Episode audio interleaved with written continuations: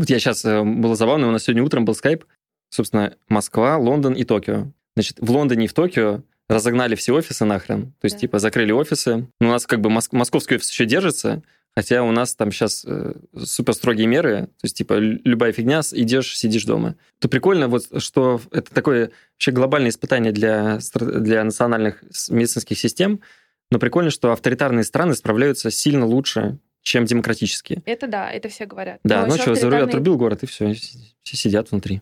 Если для нас с вами все более-менее пофиг, смертность ну, в нашей возрастной группе небольшая. Фигово то, что можно заразить старых, пожилых людей, родителей, там, бабушек дедушек. Вот это фигово. А, я думаю, что в России есть такая специфика, что, ну, почему в Италии, например, сейчас такой, такой прям ад, адский ад происходит. Там очень много людей, 90 плюс умерло. Очень много. То есть, я посмотрел всех умерших в Италии, из них половина это 90 плюс. Вы только что услышали Сергея Мусиенко, основателя и генерального директора биомедицинского холдинга «Атлас».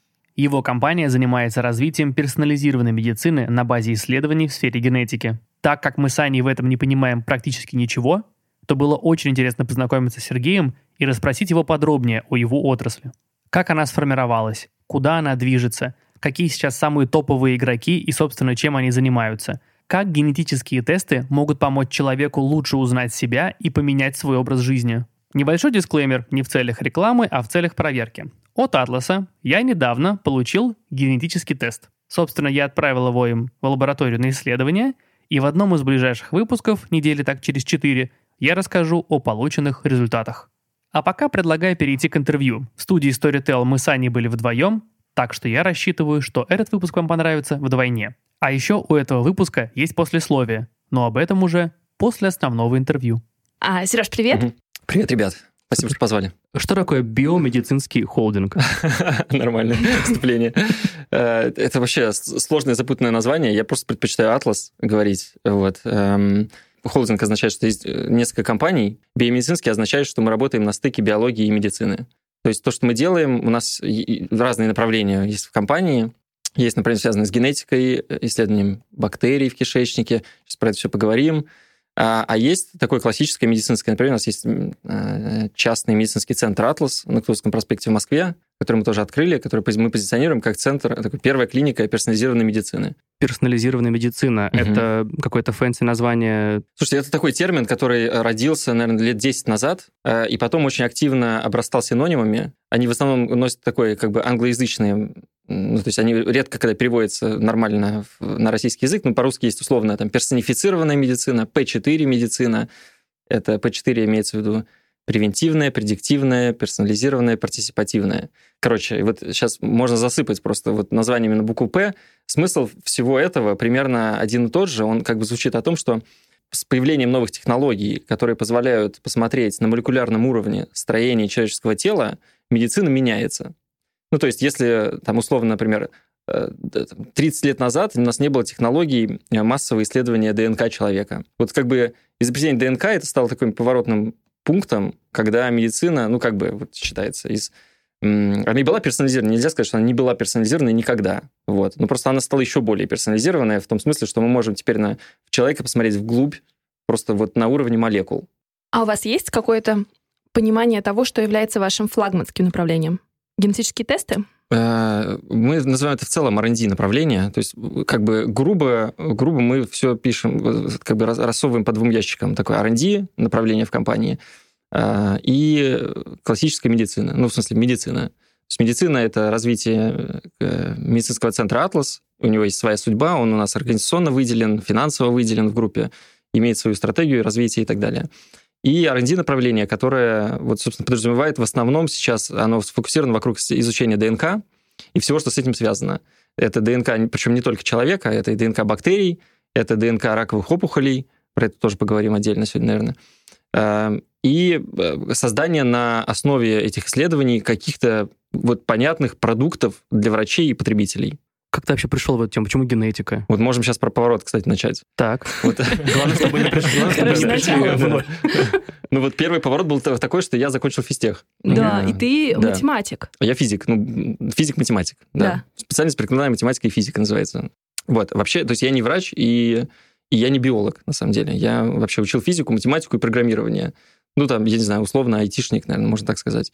Эм, вот первый поворот на 180 градусов случился, когда я вообще в первый раз столкнулся с, эм, э, с генетикой, биоинформатикой, биологией.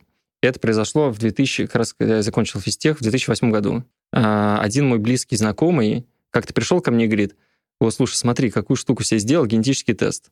Э, открывает мне что-то какие-то, и начинает показывать какие-то данные, цифры на, на ноуте. И это было так просто, ну, нереально круто, ну, просто фантастически круто. И я начал в эту тему очень, очень прям глубоко копать. Прям супер сильно копать, э, ботать, читать учебники, ходить на лекции, слушать семинары. И прям вот э, лет, ну, там, сколько-то лет серьезно занимался этой темой. Прям супер начал серьезно ее копать. С точки зрения науки именно? Как С точки зрения науки, да, да. Угу. Науки, просто, просто подхода, технологии, которые используются, как это работает, эти генетические тесты, что это вообще такое. А это только-только зарождалась вообще вся индустрия тогда. Вообще надо сказать, что вся тема с генетикой активно начала развиваться с 2003 -го. То есть в 2003 закончился проект «Геном человека».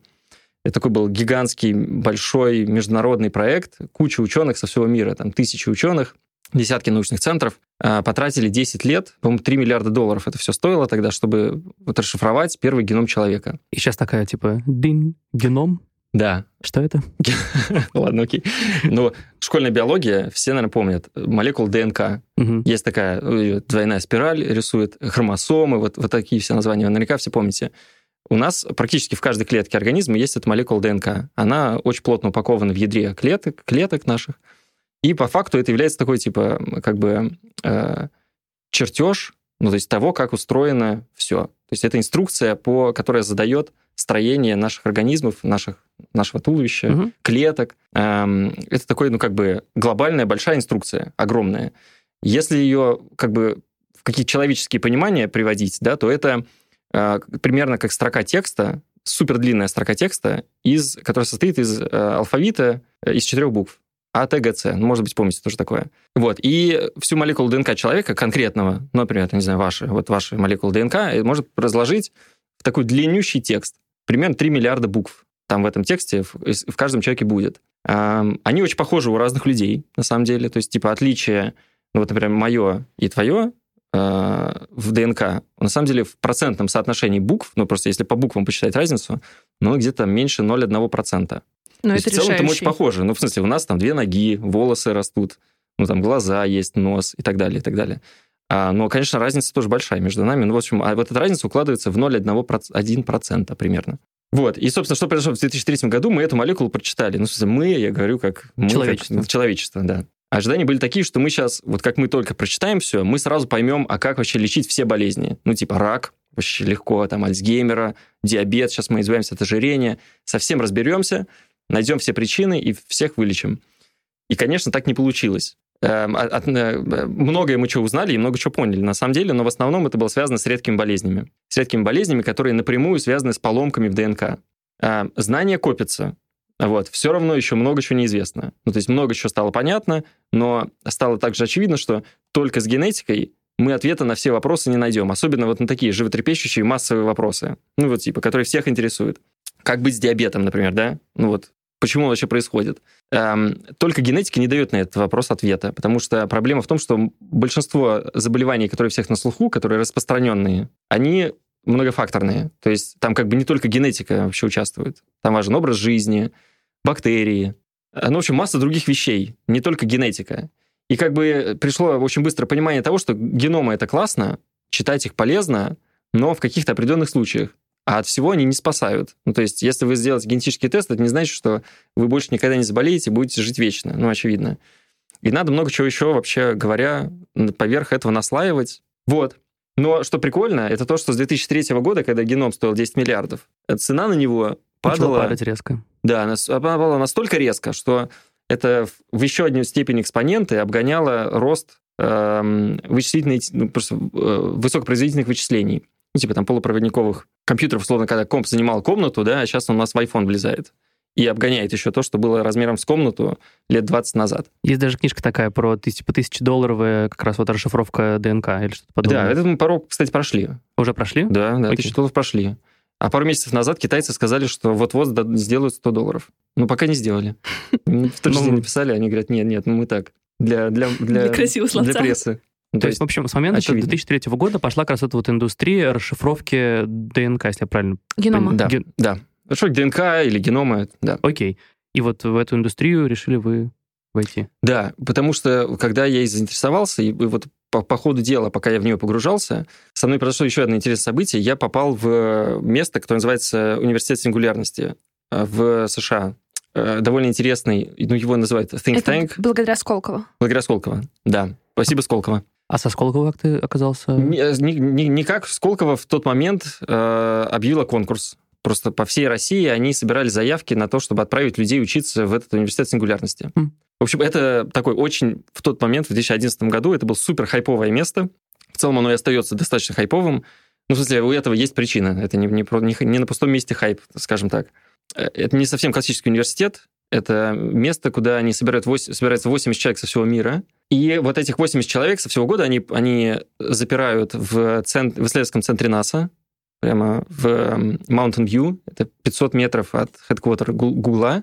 Значит, и э, там три, три с половиной месяца, что-то в этом духе, значит, у тебя супер хардкорные просто занятия, семинары, лекции, встречи эм, со всеми, не знаю, там, научными директорами, CEO, основателями всех компаний, инновационных компаний, вот в интересующем тебя треке, ну, как бы направлении. А можно я задам да. уточняющий вопрос? Насколько я поняла, ты туда поехал с идеей социальной сети для всех, кто прошел генетические тесты. Да, вы супер чертовски подготовлены, конечно. То есть на тот момент ты хотел заниматься именно не самими тестами, а фактически создать э, сообщество тех, кто их прошел. Да, ну в смысле идея была, конечно, шире, то есть э, идея была как раз в том, и это была очень свежая мысль для 2011 года, и она, конечно, уже не такая свежая сейчас, потому что это уже сделано. Значит, идея была такая, чтобы, во-первых, собрать людей, прошедших тесты в разных компаниях, на одной площадке, потому что сейчас э, ситуация происходит такая, что, конечно, каждая компания, которая продает генетические тесты, она как бы от, а, очень сильно обстраивается забором. В идеальном случае, ну там в лучшем случае, компания позволяет своим пользователям скачать ну, вот исходные данные, то, что называется. Это просто такая таблица, там 700 тысяч строк, ну и всякие буквы и цифры с э, позициями, с, с буквами на конкретных позициях в геноме. То есть, ну, на самом деле, мало что с этим можно сделать, без, не обладая какими-то специ, специальными знаниями. А такого сервиса, чтобы, ну, например, там человек поискал родственников среди людей, прошедших тесты в разных компаниях. Ну, представьте, я, например, сдал 23andMe, а кто-то сдал, не знаю, Atlas или Ancestry DNA. И вот эти люди друг друга не найдут, только если не загрузят свои данные на какую-то общую платформу, которая сможет их объединить и там, поискать родственников – или, например, объединить людей по каким-то интересующим их темам, например, по наследственным заболеваниям или по высоким рискам каких-то болезней, какие-то группы, где они бы общались. Вот, э, тогда эта идея была супер свежая. Ну и, конечно, еще была идея в том, чтобы, собирая людей в такие комьюнити, в том числе генерировать новые знания. Ну, то есть там спрашивать их какие-то вещи, искать новые корреляции генетики и фенотипа, ну, образа жизни или там каких-то черт. Тогда это была прям супер классная, свежая идея.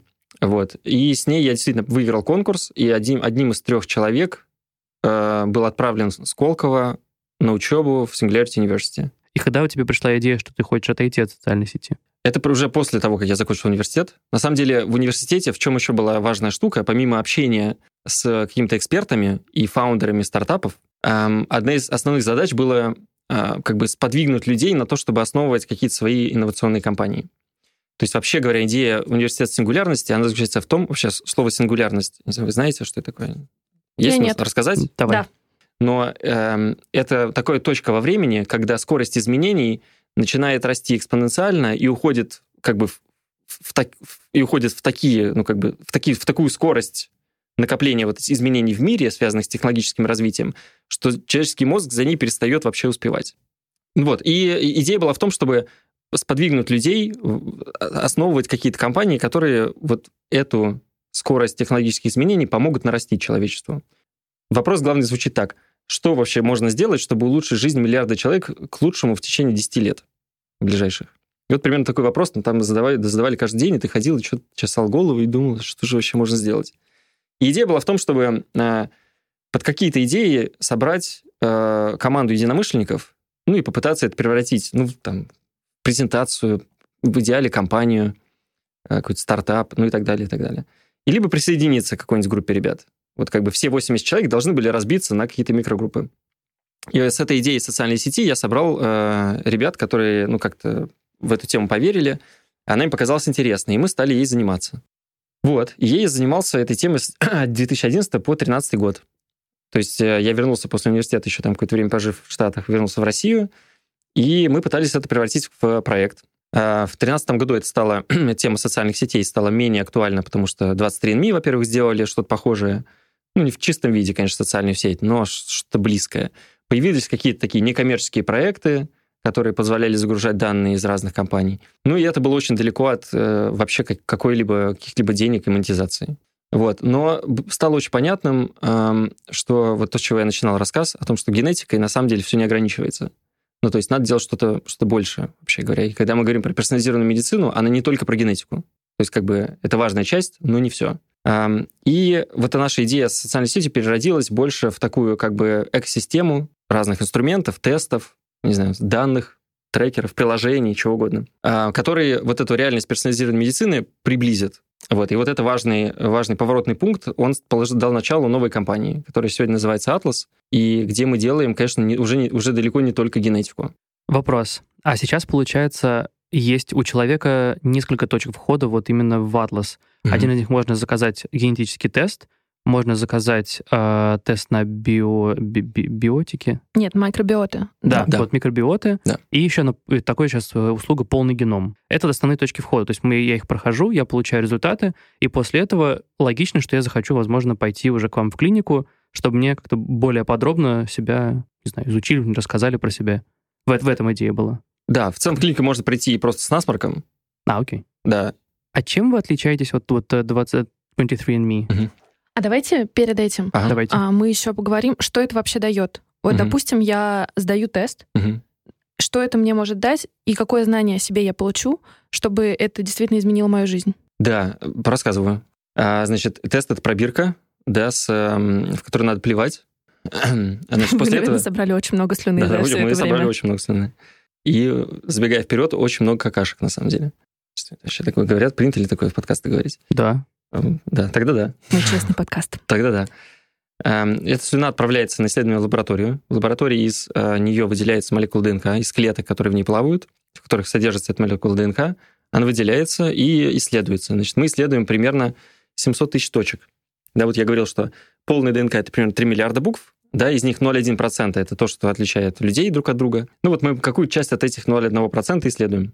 Эти точки мы, мы считываем, и потом интерпретируем в репорт, который получает человек. Что туда входит? Да, вот э, отвечая на вопрос. Входит информация о наследственных болезнях, э, то есть о э, вариантах генов, связанными с наследственными болезнями. Это редкие, обычно это редкие болезни, про которые я говорил, которые напрямую ассоциированы с поломками в молекуле ДНК. Одна буква меняется на другую, ломается функция гена, например, перестает кодироваться белок какой-то, mm-hmm. необходимый для жизнедеятельности человека. И это приводит к наследственным болезням. Ну, другими словами, если я, например, не знаю о каких-то болезнях своих родственников или не знаю, что у меня вообще там были родственники, например, в каком-то регионе и так далее, но я э, понимаю, что у меня есть поломка в гене и предрасположенность к определенной болезни. Это чуть другое. Предрасположенность, сейчас до нее дойдем. Это немного две разные вещи, да? Вот то, что я говорю сейчас, это больше связано с тем, что э, планированием семьи и планированием детей. Вот, например, возьмем нас, нас троих с вами, да? Мы абсолютно здоровые люди, у нас нет наследственных болезней ни у кого. Ну, по внешнему виду... Ну, либо мы о них не знаем. Вот мы не знаем о другом. Мы не знаем о том, что каждый из нас является носителем какой-то мутации, связанной с наследственными болезнями. Она не проявляется, потому что а, большинство этих болезней рецессивные. Тоже опять такая школьная биология, сори, я буду периодически грузить вас этим. Супер. Есть две копии каждого гена у человека, да, две копии. Одна копия может быть сломана, я очень грубо сейчас говорю. Это Одна копия сломана, вторая работает. Да. Значит, рецессивные болезни при этом не проявляются человек здоров, его вообще никак не отличишь от э, человека, у которого обе копии гена работают. Но при этом одна поломка у него есть. Значит, если такой человек э, будет э, рожать ребенка с партнером, у которого тоже копия того же гена сломана, есть вероятность того, что ребенок родится больным угу. с заболеванием. При этом, кроме как генетического теста, об этом не узнать если ты являешься носителем. Ну, то есть это называется еще здоровый носитель. То есть здоровый носитель никак не проявляется, но при этом но одна копия гена может. сломана. Да, а у ребенка может проявиться. Но то опять есть, же, может не проявиться. Может не проявиться, Окей. да. Вот это дальше надо э, таргетно обсуждать с врачом-генетиком. Если у человека и у его партнера находятся даже одинаковые поломки в одинаковых генах, это не значит, что все, надо разводиться и детей не рожать. Сейчас есть прекрасные, абсолютно отработанные методики, как со всем этим работают. Но это, конечно, надо уже прицельно обсуждать с врачом-генетиком. Собственно, что и есть персонифицированная медицина. Да, абсолютно верно. Одно из применений... Ну, да-да-да, да, угу. абсолютно верно. Конечно, отдельная тема — это диагностика детей с наследственными болезнями, но это, друг, это прям совсем другая тема. Это уже вот как раз ближе к полному геному, потому что там надо смотреть не 700 тысяч, тысяч точек, а надо, вообще говоря, все гены целиком считывать. Если угу. есть подозрение на болезнь, надо читать ген целиком, а вообще говоря, не только его, иногда весь экзом, иногда весь ген. Ну, в общем, уже там мы в детали уходим. Угу. А вторая тема, о которой говорят сейчас генетические тесты, ну, давайте по уровню интереса, наверное, да, это информация о происхождении. Это такая больше фановая история, она к медицине никак не относится, но людям интересно. Ну да, это чаще всего выкладывают в соцсети, когда да, это прям 90% да, русский. Да, да. Вот я типа 90% русский, 10 британец, там что-то такое. Есть такой термин митохондриальная Ева и Y-хромосомный Адам. Если представить, вот семейное дерево, знаете, люди рисуют? Да. Бабушки, дедушки, прабабушки. Генеалогическое дерево, Генеалогическое да. дерево можно продлить в прошлое на 150 тысяч лет назад, и у него будет общая вершина всех людей, которые сейчас живут. Ну, это абсолютно очевидно. Вот. И эта общая вершина, она зародилась где-то в Средней Африке 1150 лет назад. И потом человечество, собственно говоря, из Средней Африки передвигалось как-то по разным континентам. И одновременно с передвижением у них, у людей и у разных групп людей закреплялись разные мутации. Ну, просто вот в дереве. В одной ветке дерева закрепилась такая мутация. И мы знаем, что она ушла в направление, не знаю, там, не знаю, там, Восточной Сибири. Угу. Вот. И а, а, мы про это узнаем по раскопкам геологическим, по генетическим тестам каких-то очень локальных популяций. И вот, собственно, человечество построило карту перемещения людей от 150 тысяч лет назад до сегодняшнего времени. Ну, там, конечно, это все очень условно, абсолютно фановая информация. Но это всем интересно. Вот. Э, особенно это интересно американцам, потому что у них своя вообще история. Там, большая часть из них все европейцы, прошлого своего мало кто знает. В общем, им всем все это прям супер классно и интересно знать. Вообще говоря, это именно тема с происхождением дала самый мощный толчок вообще внедрением этих технологий просто в масс-маркет. А тема со здоровьем, она уже после этого. Как, ну вот для американцев это именно так. Вот у европейцев, например, уже по-другому. У русских тоже. То есть нам больше интересно именно историю болезни узнать. Да, а не... здоровье, здоровье, риски болезни и так далее. Ну, в общем, происхождение дальше. Поехали дальше. Третья тема – это предрасположенности к болезням. Это вот то, о чем ты сказала, да, правильно совершенно. А здесь как раз речь идет про такие болезни, которые всех на слуху, типа там диабет, ожирение, там, не знаю, болезнь крона какая-нибудь. А рак тоже сюда входит? Эм, некоторые виды, да. Ну, например, историю про Анджелину Джоли вы знаете, наверное, да, которая ну, мы знаем, что... нашли мутацию да. в гене. И она удалила грудь. Да. Это тоже связано, собственно, решение удалить грудь было в том числе связано с высокой предрасположенностью к развитию рака груди. Но еще раз, конечно, такие решения не применяются только на основе гентеста. Нельзя сдать гентест и потом пойти удалять грудь. Я вас уверяю, что там у нее были там, десятки консультаций ну, с врачами, понятно. исследована медицинская история, взята масса анализов, маммографии и так далее, так далее. Это прям комплекс э, исследований. Еще раз, мы приходим к тому, что генетика — это часть, но не все. Да? Ну, то есть в данном случае как бы генетический тест — это просто первый шаг на, как бы, к изучению себя и познанию, потому что дальше, естественно, нужно пойти уже к врачу, если есть какие-то реальные предрасположенности или какие-то такие красные флажки. Абсолютно верно, да. Все вот прям вот именно так. Да, и э, есть еще всякая разная тоже такая э, важная информация, э, например, там, ну, и, которая может быть интересна людям, лактозная непереносимость, например, э, определяется генетически, или там метаболизм, скорость метаболизма кофеина, или метаболизм алкоголя, вот. Э, есть информация про спорт и спортивные риски, риски, риски травм, ассоциированных со спортом. Вот есть, есть несколько, некоторые компании, которые еще говорят о том, каким спортом стоит заниматься. Вот это на самом деле уже там на уровне выдумок и фантазий. Нельзя по генетике предсказать, каким риском заниматься ребенку. Спортом, спортом да, извините. Мне кажется, сейчас многие в шоке. Потому что, ну, обычно, когда такой информационный, информационный шум, я, по крайней мере, читал про то, что угу. генетически уже заложено, каким спортом можно заниматься. Нет, ну, Сейчас... слушайте, это абсолютный миф. Э, абсолютный миф. Э, общая позиция вообще спортивных врачей и генетиков. Э, есть сформулированное прям мнение описано в международных изданиях научных о том, что предсказывать спорт по генетике нельзя. Да? Слушай, но ведь генетика, получается, и не определяет какие-то таланты в музыке. Нет. Нет. Нет, тоже bullshit. Sorry, но это, это такой... Это научный bullshit, и очень обидно, когда он попадает в маркетинг. Потому что, к сожалению, это бросает тень на индустрию, вот э, а, ответственное заявление такое, что таланты ребенка и спортивные эм, спортивную секцию определять по генетике нельзя. А вот можно я вернусь там к своему Да. старому вопросу? Вот э, для меня просто, я знаю компанию вот 23andMe Мгм. и знаю вас. Да. А для меня вы прям прямые конкуренты с точки зрения того, что, мне кажется, вы делаете одно и то же. С точки зрения, например, генетического теста. А где вот э, кроется разница? То есть вот вы собрали материал, дальше я в какой-то статье читал, что вы используете примерно одну и ту же машину, вот эту вот Illumina, есть Мгм. такая компания. Мгм. А дальше уже начинается, видимо, разница в интерпретации того, что вы получили. Или Верно. нет? Вот где кроется разница? Разница в интерпретации есть, а, конечно, но основная разница, она кроется на самом деле в том, что мы не только про ген-тесты все-таки. Мгм. И, например, э, когда мы говорим про риски заболеваний, мы учитываем и образ жизни, как минимум. То есть, типа, даже если не учитывать остальные тесты, не брать во внимание, то есть мы учитываем просто про образ жизни, заполняя огромный опросник про питание, физические нагрузки, медицинские истории и так далее. Эту информацию мы накладываем на э, информацию из генетического теста и даем совокупный расчет риска предрасположенности к болезни, что намного точнее, чем предсказания, сделанные только на основе генетики. Это важное отличие. Ну и, конечно, у нас линейка тестов шире. То есть э, у 23andMe нет полного генома, у них нет э, теста по микробиоте. А полный геном — это вообще-то это такой венец, на самом деле, нашей работы. Шесть- Шести лет э, усиленной, усиленной работы. Собственно говоря, полный геном, судя по названию, прочитывает все 3 миллиарда букв.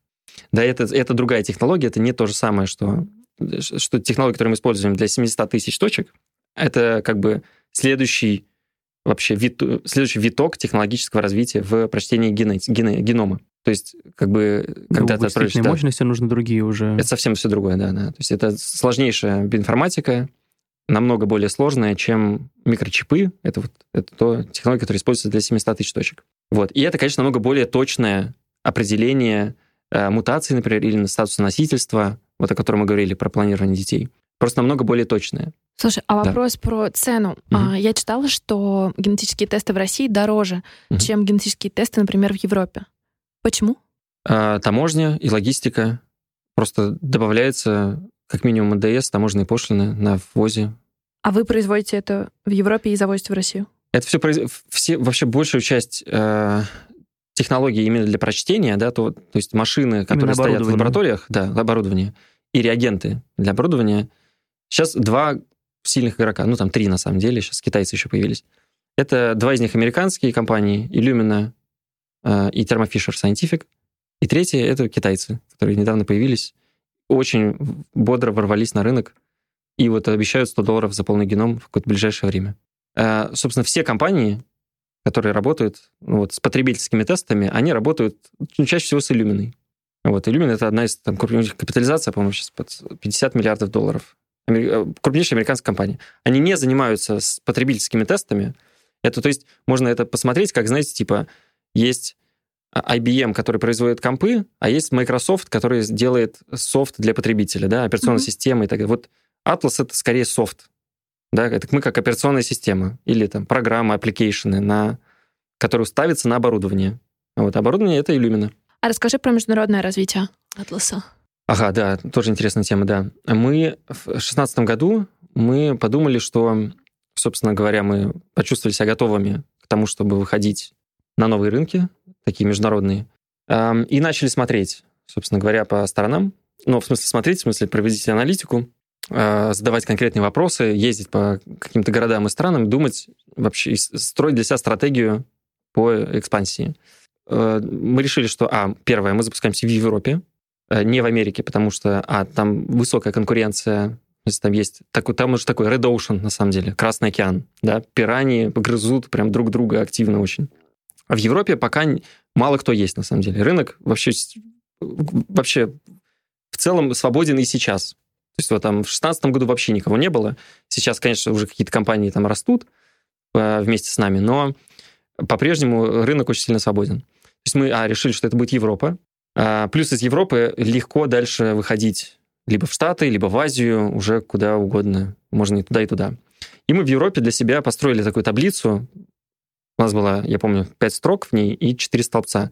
Строки были э, Дублин, Лондон, Берлин, Амстердам. Четыре получилось, да? Значит, четыре-четыре. Э, и столбцы были такие, типа э, доступ к капиталу, э, научная среда, э, строгость регулятора и готовность рынка. к тестам. Ну, условно, потребительский спрос. Да вы их ранжировали, и вы их ранжировали. Да, да. И у нас был прям Лондон стал на первое место, очень уверенно. А мы поездили и поговорили, в том числе со всякими агентствами, которые помогают стартапам запускаться. Со всеми поговорили, в общем, собрали кучу аналитики и решили делать все в Лондоне. Вот, собственно, открыли компанию в Лондоне и в 2017 году а, запустили продажи тестов в UK, Великобритании. Теперь уже не, теперь уже не Европа. Вот. И потом из Лондона начали выходить страна за страной в Европе. Это вообще адские, адская история. С Европой, конечно, гиперсложно. Вот многие спрашивают, почему в Европе не так много стартапов, ну или там единорогов. Вот в Штатах дофига, в Китае тоже сейчас дофига. А где единороги в Европе? Ну, кроме вот э, любимого всеми и особенно и мной лично революта, который, кстати, русскими ребятами сделан. А где они все? А в Швеции разве нету? Да что, нет, есть. В смысле, есть, ну, может, ну, штук, мало, 10, да, штук 10 да. единорогов на Европу, наверное, есть. Вот типа Сильная фрагментированность? Да, это И самое очень главное. сильно страна отличается от страны? Да, да, именно так. То есть, на самом деле, Европа это, это 27 или там 26 разных рынков. Это не один большой рынок. А, везде свой язык, везде свои регуляторные особенности. Э, то есть даже, даже если ты получил разрешение общее продавать тесты в Европе, э, каждая страна имеет право, и они это очень активно делают, налагать какие-то свои требования. Самое безболезненное и безобидное из них это то, что, например, все должно быть переведено на местный язык, ну, какой-нибудь датский. Ну да, это самое да? простое, реально. Да, самое простое. А бывает и все еще хуже. Вот, и это, все это надо учитывать. Плюс, например, если ты известен в Лондоне, ну, например, ты как-то вот добился репутации, про тебя пишут газеты и так далее, что-то какие-то подкасты записывают. Кстати, со мной ваш подкаст первый, как я уже Рада говорил. быть первым. А, это не значит, что про тебя знают в Германии. А в Германии надо делать вообще свой пиар. И там вообще не факт, что... Что а, взлетит. Да, что взлетит. И там и вообще люди привыкли к врачам ходить в клинику. То есть они не привыкли тесты сделать дома. А вы не ожидали этого? Это для вас было неожиданностью? Мы, мы ожидали, мы, для нас была неожиданностью как бы острота этого момента, скорее так. Поэтому в этом смысле я считаю, что запуститься в Великобритании это было лучшим решением, которое мы могли сделать, просто потому что UK, сама Великобритания как рынок, очень большой. Ну, То есть как бы... Ну и плюс, наверное, да. если говорить о выходе в Штатах, это, по крайней мере, английский язык. Да, да, тоже верно. А тебе вот при работе на международной арене помогали как-то связи, которые ты получил, когда в Америке учился? Вообще как-то помогают эти закон здесь знакомства? Слушай, в целом помогают. Я не могу сказать, что прям сильно и как-то система образующая. Но, конечно, да, помогают. Много. Я с многими ребятами общаюсь, задаю им вопросы, что-то спрашиваю, мы обсуждаем с ними, созваниваемся периодически. Но не могу сказать, знаете, что прям без этого я бы не смог что-то сделать. А сложно выходить на международный рынок, когда ты российская компания? Знаете, сложно выходить на, на английский рынок? Когда фаундеры не знают английский. Вот это сложно. Да, это можно. А, а это для, для русских компаний вообще одна из самых острых проблем, без шуток. Это просто фантастика. На самом деле, эм, среди, то есть как бы в России умнейшие просто ребята, просто гипер умнейшие, талантливейшие парни делают офигенные стартапы. И, черт подери, только 10% из них говорят по-английски нормально. Вот это беда. С какими еще трудностями вы столкнулись? Ну, про коробки я рассказывал уже, да, кажется, что у нас э, коробки наши российские не влезали в почтовые ящики в UK. было очень смешно. Когда я с этой коробкой чертовой приехал в Лондон, и мы ходили с э, там, моим товарищем, который нам помогал запускаться, э, ходили по Лондону и что-то искали mailbox, ну, типа почтовый ящик, чтобы посмотреть, вообще коробка влезет или нет. И я вдруг я вижу ящик, сую, и там дырень прям огромная. То есть, ну, гигант, прям точно видно, что он влезает. Я этого сую тест, он влезает отлично, и все классно. Я говорю, Дэн, все в порядке. Говорит, да, да, все клево, но ты мусорку сейчас спихаешь. В смысле, это просто мусорный ящик, какой-то контейнер стоял. И они не влезали, надо было все переделывать. Это байка, на самом деле, это, не, конечно, все ерунда по сравнению. Ну, там, самое сложное, что было, это эм, вообще другая ментальность сотрудников, в первую очередь. Это очень сложно выстроен... А вы перевозили часть российских сотрудников туда или вы хайрили сразу? Часть перевозили, часть хайрили. У нас так и так было. Но большинство это местные, угу. так скажу. Да. То есть там у нас русских людей, которых мы привезли, не так много в офисе в Лондоне. А, очень сложно было настроить работу двух офисов, а, потому что разница языка, язык другой, а, ментальность реально другая, вообще прям, прям сильно другая. А, и это был просто первый наш experience. Вот сейчас мы еще открываем еще офисы в Японии, на самом деле. Эксклюзивчик подогнал вам. Смотрите-ка. Только что прилетел из Токио. Поэтому ты много там времени, да, проводишь сейчас? Все знаете. Мы готовились, Сереж. Вы расшифровываете генплохо, а мы расшифровываем общественное пространство. Хорошо, отлично работаете. Да, я только что прилетел оттуда, мы делаем такой мини-офис в Токио. И это, ну, как бы пройдя э, опыт с Лондоном, сейчас сильно легче дается. Но все равно там, конечно, свои вообще, своя Но история. там тоже другой менталитет. Конечно, вообще, все тоже другое. Ну, сейчас мы сильно больше к этому готовы, я так скажу. Сейчас это дается намного проще. Вот. А тогда, в шестнадцатом году, это прям у нас был такой, мы назвали это даже transition period, э, как сейчас по-русски, ну, типа, про такой транзакционный период в компании, когда мы, у нас прямо реально был... Переходный, да, период. Прямо, а, а, мы прям все меняли. Есть у нас прям совещания, мы прямо все, типа, все совещания проводим на английском. Половина команды на английском нифига не говорит. Ну, в смысле, говорит, но плохо, с трудом.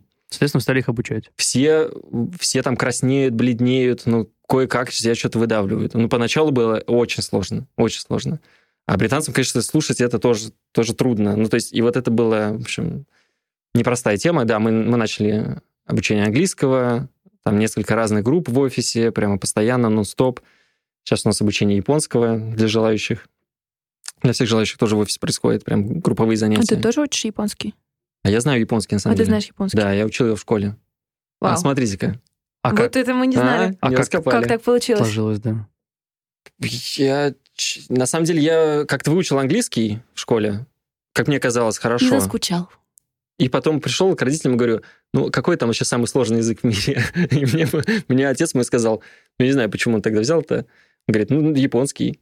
Ну, правда, я, сложный. Да, я такой, ну, все, значит, хочу японский учить.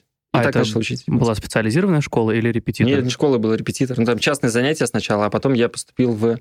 Была прекраснейшая школа Мирбис, а, и не уверен, что если есть сейчас, то всем желающим супер рекомендую. Вот я там поступил туда на третий курс сразу, отучившись частным преподавателем там где-то год.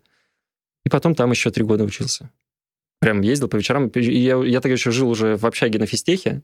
И это мне надо было из Долгопрудного. После лекции на физтехе я садился в электричку, ехал в Плехановский институт. Там было это, эти занятия Мирбиса были в Плешке. И вечером еще заучил японский. Там, ну, это, мне кажется, очень редкий кейс для выпускников физтеха, потому что у вас, правда, очень умные ребята, но, как правило, не говорящие на языках. Ну, как сказать, ну, есть байка, что на физтехе, из физтеха выгоняют чаще всего за английский и физру.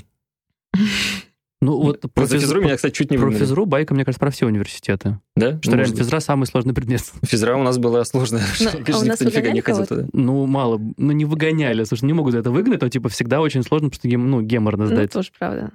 Да, ну, я нифига не ходил на физру, если честно. Вот. это самая большая ошибка. Да. Мы же это вырежем потом, но нет. Шучу. То есть у вас сейчас есть э, главный офис в Москве, есть Великобритания, и скоро будет Япония. А ты базируешься здесь? Или основатель должен быть в том месте, где открывается новый офис? Как это работает вообще? Первое время точно должен быть там, где открывается офис. Вот. И вообще говоря, скажу так, то есть э, точно кто-то из основателей большую часть времени должен проводить в э, офисе. То есть офис без основателя вообще в целом не очень работает. Ну, то есть как бы фаундеру надо быть, кому-то из фаундеров надо быть в офисе. Но в этом вот ваша правило. сила, потому что у вас их семь. Нет. А может, это семь? А сколько на самом деле фаундеров? Нет, у нас а, сейчас пять фаундеров. Вот. Было шесть в какой-то момент, сейчас стало пять. Ну, Андрей Перфилев, может быть, знаете. Вот. Он появлялся. Да, нам, нам в целом а, в Atlas очень, силь, очень силен а, людьми. Вот так. То есть Atlas — это не компания одного человека. Даже близко. И я, может быть, вообще, может быть, еще и послабее всех, ну, в смысле, послабее остальных. Вот. И в этом смысле, в этом наша сила, конечно. R&D в Москве, ну, в России. Да. Мне очень интересно про онкологию спросить и ваши да. разработки в этой сфере.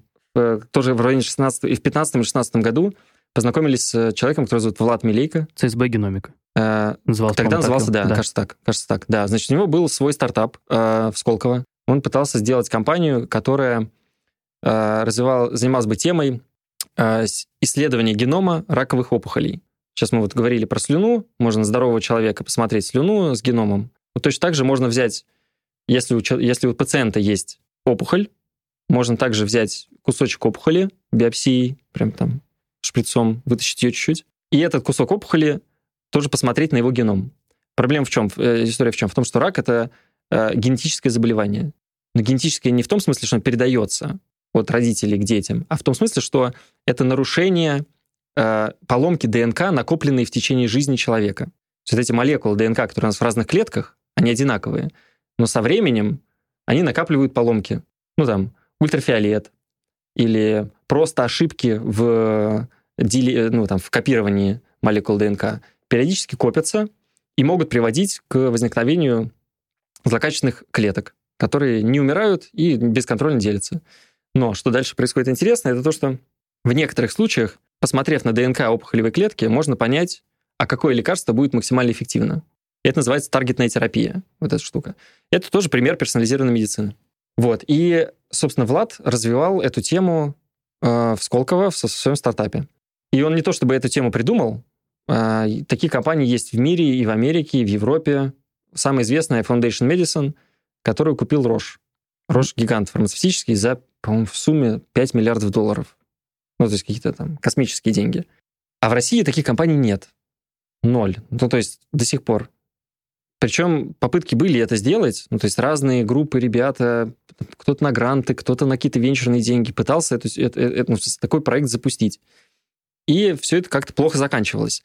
А Влад продвинулся довольно далеко, а, но, собственно, мы к нему, когда мы с ним познакомились, у Атласа, собственно говоря, самая сильная экспертиза, вот в чем мы реально сильны, это в том, что мы можем супер хардкорную науку э, сделать, из нее сделать прикладные вещи. Ну, тест, кабинет, отчет, понятный врачам, и донести это до рынка или потребителя. Ну, причем потребитель это не обязательно просто, это может быть и врач, или больница, клиника. Вот это то, в чем мы на самом деле вот прям сильно-сильно. И мы здесь увидели синергию вместе с ним а, и проинвестировали в его компанию. Вот. То есть э, она теперь называется Atlas Онкодиагностика и разрабатывает тесты, да, которые, которые в будущем позволят в России всем людям с больным, с э, больным э, онкологическими заболеваниями получить лучшую терапию. А как понять, если у тебя предрасположенность к онкозаболеваниям? В этом и вообще, тоже? есть ли такое? Да, есть ли такое в мире? Не для всех, не, не для всех, не для всех видов рака, конечно, это можно посмотреть. Ну, то есть самое, самое, в геноме. Наверное, да, в геноме. Самая известная история, вот то, чего мы касались с вами про Анджелину Джоли и гены BRCA1 и 2, брак 1 2 их еще называют. Эм, это вот, наверное, самая ярко выраженная как бы история, где она как бы является... Биологи называют это высокопенетрантная. То есть, в смысле, если есть мутация, то, скорее всего, будет болезнь, да? Потому что для многих видов, видов рака нет такой формулы. Просто вот она неизвестна. Потому что там скорее влияние среды и случайности оказывает решающее воздействие. Но рак — это во многом случайное заболевание. Ну, в смысле, случайное в том, в том плане, что оно сложно предсказуемое. То есть это какие-то случайные поломки, которые накапливаются в нашем организме в течение жизни. Обычно говоря, вообще говоря, у нас внутри есть супер крутейшие механизмы защиты от таких поломок, просто молекулярные, когда поломка происходит, она находится и лечится. Просто вот чинится моментально. Если бы этого не было, мы бы с вами не доживали и, там, и, и до трех лет. Просто как, как организм. Но благодаря тому, что такие механизмы есть, мы с вами живем в целом довольно долго. Проблема в том, что они не идеальные. В биологии вообще нет ничего идеального. Везде есть вероятность ошибки. Вот эти вероятности, они копятся, и со временем жизни, почему рак проявляется в взрослом возрасте чаще всего? Ну, потому что эти ошибки копятся с течением времени, и чем дальше, тем больше вероятность того, что что-то да случится. А есть понимание, что влияет на эти ошибки? То есть это не да. просто... Есть риск-фактор, конечно. Курение самый главный. А люди, которые делают ваши тесты, угу. часто меняют жизнь? Мы... Вот вообще у нас очень много, много примеров таких ребят, которые э, прям радикально поменялись. И очень много таких примеров даже среди сотрудников, на самом деле. То есть, ну, и среди пользователей тестов, и, среди, и очень много прям супер ярких примеров, просто которые на глазах проходят. Можешь с... рассказать как-то подробнее о да, да, каком-то да, конкретном нас... человеке? Мой любимый человек, я не буду без, без имени и фамилии, но мой любимый человек, э, к нам пришла девушка, которая была королевой московских вечеринок, э, без, без преувеличения, сейчас говорю. Короче, да. вот пришла к девушка, э, да. без преувеличения. Угу. Королева Москвы, она пришла к нам на позицию директора по маркетингу и пиар. э, в этом она была лучшая. Ну, то есть в этом смысле она была прям номер один. Она реально очень крутая. Э, но вот ее образ жизни, это прям был, ну, то есть прям Ну, хардкор. соответствовал Прям и соответствовал маркетингу, да. названию, ну, должности, вот так можно сказать. Соответствовал званию. И статус своей должности. Да.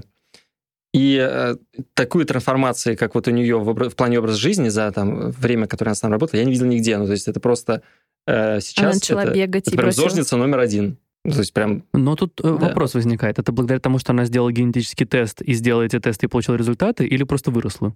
Или, Ну, может быть, окружена такими людьми, я окружена которые... такими людьми, все вместе, конечно. Ну, конечно, Хорошо. все вместе, да. Вот я просто говорю про пример, который вот он прям на моих трансформация на моих глазах просто произошла, и это было, ну, прям невероятно, просто невероятно.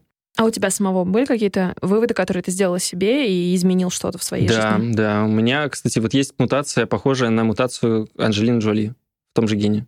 Вот. В этом смысле она, она влияет и на мужчин тоже. И на самом деле у мужчин бывает рак груди, и она повышает риск рака груди, в смысле не сильно. Он очень очень Ага. редкий, но повышается. Но и есть еще виды, друг- другие виды рака, риски которых тоже возрастают с этой мутацией. Ну, плюс я могу ее передать э, своей дочери. Если у меня будет, если у меня будет дочь, я, я бы в целом хотел, конечно, но вот есть вероятность того, что ей передастся эта мутация. В этом То есть, вот смысле надо смотри, будет если возвращаться к тому, о чем мы говорили в начале, допустим, ты знаешь это про себя, и если э, в случае ты, например, хочешь завести ребенка и так далее, тебе нужно проконсультироваться с врачом и сделать генетический тест твоей как бы второй половине, правильно? И, по- и вместе нужно что-то сделать для того, чтобы это не передалось. Как это работает?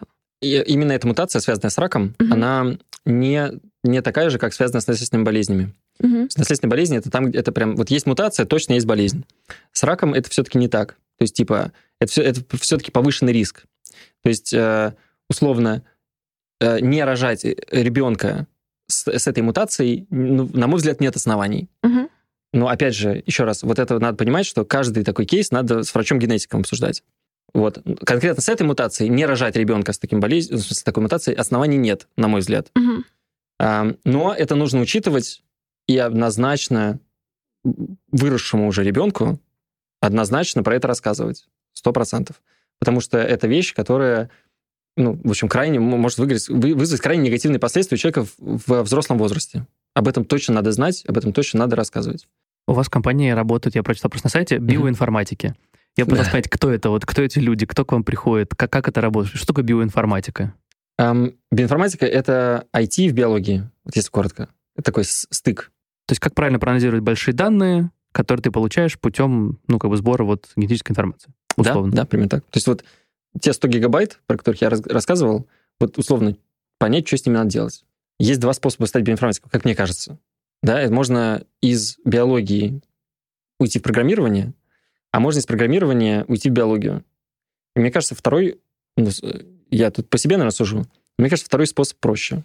То есть, как бы условно, это когда айтишники ам, чуть разбираются, подразбираются в биологии, начинают подразбираться в биологии, потому что в большей степени это все равно IT. Это вопросы, это алгоритмы, это статистика, это математические методы. Ну, то есть это то, что, наверное, э, айтишнику понять и просто разобраться проще. А вот в страновой конкуренции Мгм. есть понимание, что какие-то страны впереди? Азия, Китай. Да, сто процентов Штаты, конечно, номер один. А Россия здесь на каком месте находится? Ух, ну, я так скажу, например, э, во все, в структуре рынка генетических тестов 80% это США по объему рынка. Да? Э, 80% это США, процентов 10... А, окей, сори, Китай вообще не беру. Там что в Китае происходит, это вообще большая загадка и покрыта тайной. Потому что они не раскрывают эти мало цифры. что раскрывается, да, мало что, мало что вообще известно. Без Китая, значит, США 80%, эм, Европа 15%, Россия малая часть от оставшихся пяти.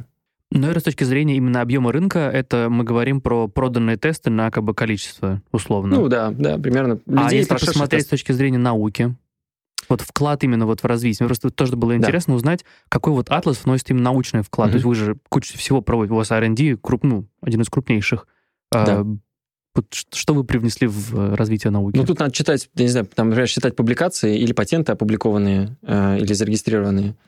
Вот. Э, ну, такого мы анализа не сравнивали. То есть мы, мы не сравнивали себя с, э, не знаю, 23andMe или кем-то еще. Мы публикуем и, и статьи научные, и подаем заявки на изобретения, и патенты. Я, наверное, активно. переформулирую Костин Ага. вопрос. Вот если вообще говорить, может быть, не конкретно о вашей компании, а о российских ученых, Мгм. мы э, можем соперничать по разработкам с э, теми же США или неизвестно Китаем, или мы находимся, ну, скажем так, где-то вдали? Есть э, отрасли, в которых можем, а есть э, отрасли, в которых вообще мы отстали э, так, что невозможно, нагнать невозможно.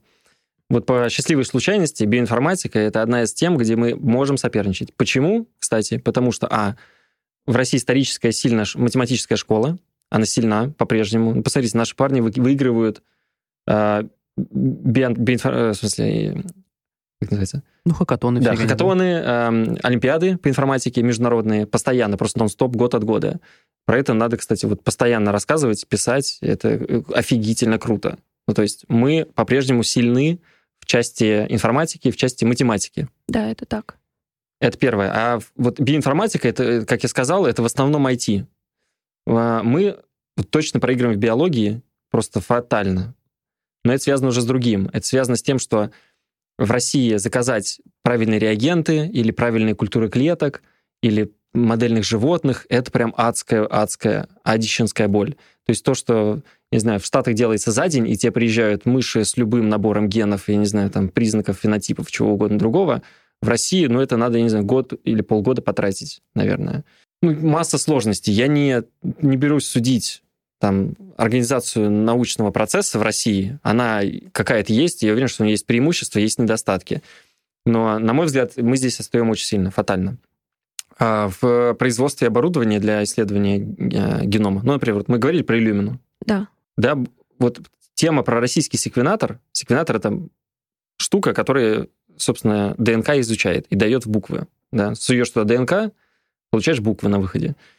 Вот эти проекты, вот как бы разговоры про русский секвенатор, они все ходили, ходили, ходили, и все в песок. Как вот, э, ну и просто сейчас настолько ушла вперед индустрия, там тоже Illumina, понимаете, там на самом деле это уже не просто машину сделать, это уже машина плюс набор сервисов, айтишных, ремонтных, реагентов и поставки этих реагентов. То есть это уже далеко не просто машина. Что даже если мы сейчас сделаем машину, свою какую-то в России, ну, вот сделали машину, ну и чего? То есть как бы всем, всех интересует уже машина в комплексе. Она всем нужна просто там вместе с роботом, она нужна там с софтом, а, который какой-то первичный анализ делает и quality control. Ну, то есть сама по себе машина уже даже не нужна. Вот. Но мы даже машину не сделали. Вот. Но биоинформатика, еще раз просто скажу, что да, в биоинформатике э, русские ребята сверхсильные. Кем ты себя видишь в будущем?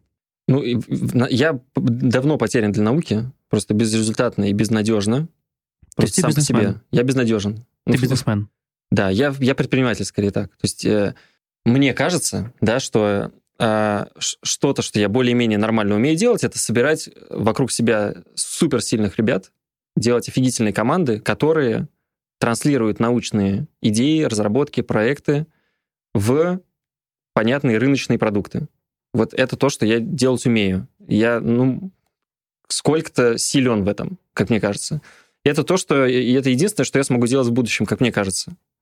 Вот, потому что а, прогать, а, писать алгоритмы, ну, то есть просто, ну, ну, не- ну, бесполезно. Просто я уже отстал, я уже руками это не делал давным-давно.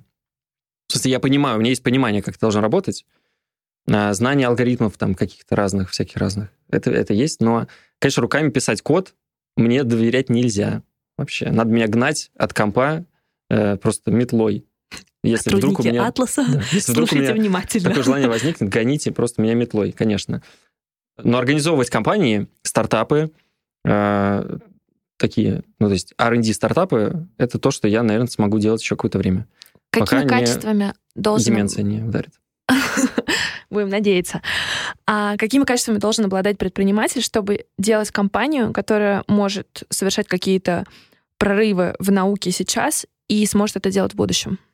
Ну, э, такой очень сложный вопрос, потому что а, абсолютно разными. Ну, то есть в целом пред- предприниматели супер разные все.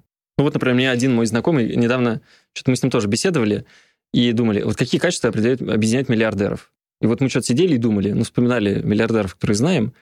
Дисциплина, мне кажется, очень такая жесткая. Ну, наверное, да. Ну, хотя нет, много раздолбаев. Ты вы что, раздолбаев тоже хватает. А вдруг это их просто внешний образ? Я думаю, что, короче, мы, знаете, на чем сошлись? Мы сошлись на том, что, ну, как минимум одно качество мы, мы нашли, они офигенно понимают других людей. Они прям... То есть эмоциональный интеллект. Эмпаты, да. Они прям, они эмпаты и очень, они прям чувствуют и понимают, очень хорошо понимают других. Вот к такому мы пришли. Вот. Еще что, именно если говорить про R&D именно, инновационные какие-то вещи, я бы сказал так, что еще сейчас вот это прям супер междисциплинарной темой стало. То есть нет такого, что нельзя сделать медицинский проект без врачей. Вот, кстати, банальная мысль, но многие медтех-стартапы про это не очень, не очень понимают. Или там люди, ребята на старте, айтишники такие, ой, сейчас мы сделаем там ИИ для радиологических снимков, и сейчас все сделаем, вообще офигенно, и вообще всю медицину поменяем. И делают без врачей, и это все обычно умирает. Это uh, user experience, это типа, ну, прям UX, дизайн, качество коробки. Ну, ну, казалось бы, для ученых это вообще пофигу. Ну, типа, дайте данные, и мы все вообще делаем офигенный, прекраснейший, красивейший алгоритм. А какого цвета коробка? Пофигу. Ну, в смысле, а для человека нет. Личный кабинет, мобильные приложения и так далее, IT. Ну, то есть это, это микс вообще из э, хардкорнейший микс из кучи направлений. Вот. И любая инновационная тема, она примерно такая. Ну, не знаю, там Теслу сделать, это что же самое? Дизайн, батарейки, э, станции зарядки, дистрибуция, ну, то есть производство, ну, просто гипер-хардкор из кучи направлений. То есть предпринимателю нужно это понимание да, того, что это состоит из разных частей, и нужно постоянно адаптироваться. Важно, чтобы человек понимал, что типа в команде должны быть разные люди, просто они разные угу. не только по экспертизе на самом деле, а и по характеру, э, не знаю, там эмоциональности, по вниманию к деталям. Ну, короче, вообще просто разные, максимально разные. Вот если зайдете в офис Атласа, вы просто такой винегрет там увидите. Это просто ну, гиперудивительный микс вообще.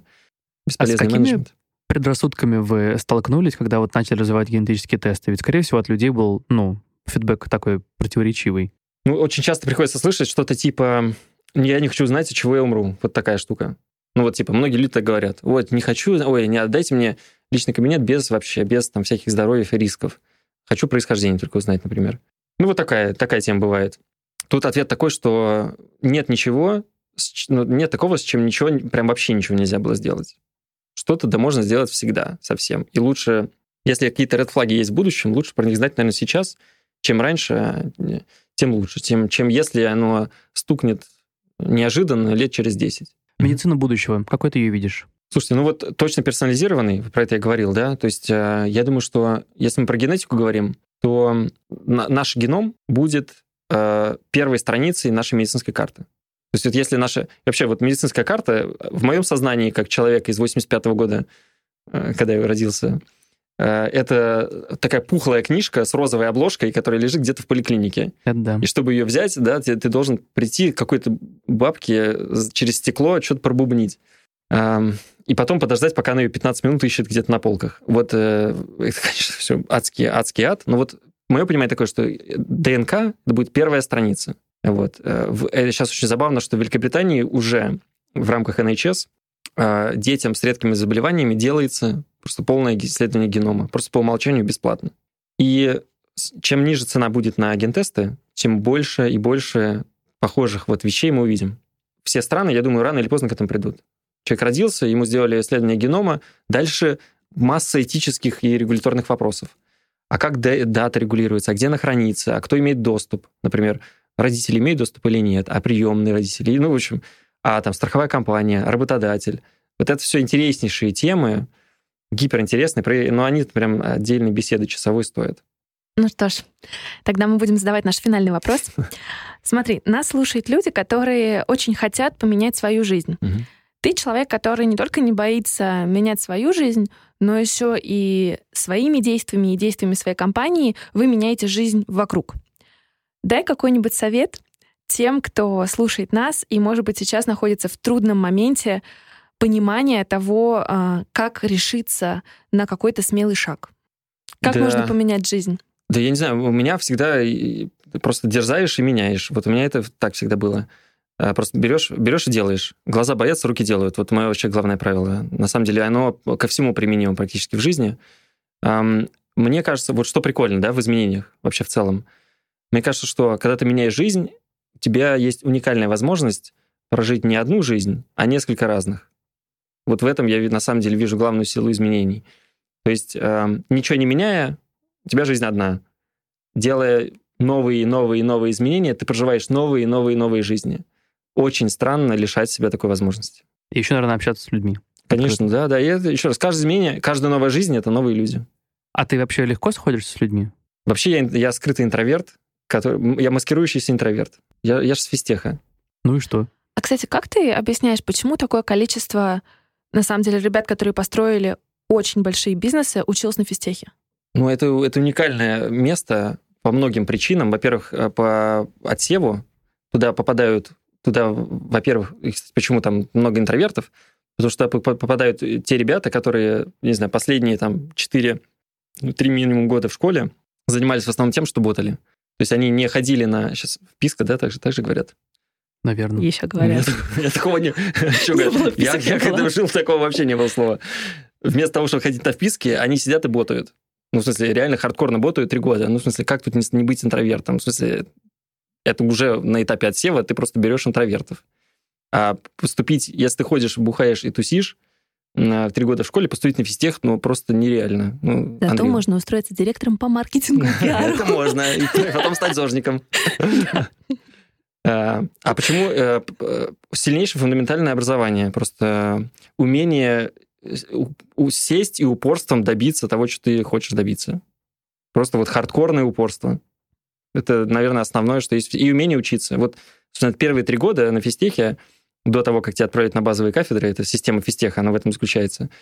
Три года хардкорного фундаментального образования — это на самом деле штука, которая учит тебя учиться и усваивать любую новую инфу.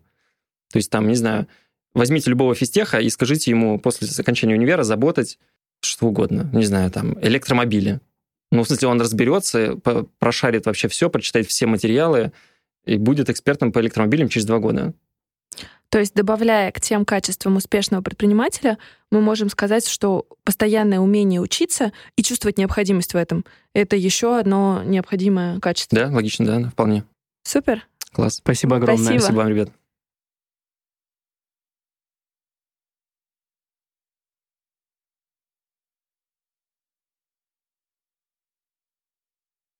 Обещанное послесловие. В выпуске с Адель Мифтаховой я жаловался, что самые интересные разговоры происходят тогда, когда останавливается основная запись. На этот раз ситуация сложилась иначе. Мы уже собирались уходить, и вроде бы запись должна была остановиться. И я вспомнил вопрос, который забыл задать в основное время. Я его задал чисто для себя, и, о чудо, когда я переслушивал нашу запись, там сохранился ответ Сергея. В чем был мой вопрос? Я хотел узнать, удалось ли Сергею, когда он был в Америке, познакомиться с основательницей компании Terranos Элизабет Холмс. Если вы не знаете про эту компанию, то с ней связан самый, наверное, громкий скандал в Кремниевой долине. Terranos должен был совершить революцию в сфере анализа крови, но так сложилось, что основательница стартапа «Единорога» дурила инвесторам голову на протяжении очень многих лет. Просто недавно я прочитал книгу расследования на эту тему, которая называется «Bad Blood», а Аня посмотрела документалку на HBO, и нам было интересно узнать мнение Сергея в отношении этой ситуации. Слушай, нам, к сожалению, а, она до нас не доехала. Когда я учился в 2011 году, Теранос, он появился, но он не был хайповым.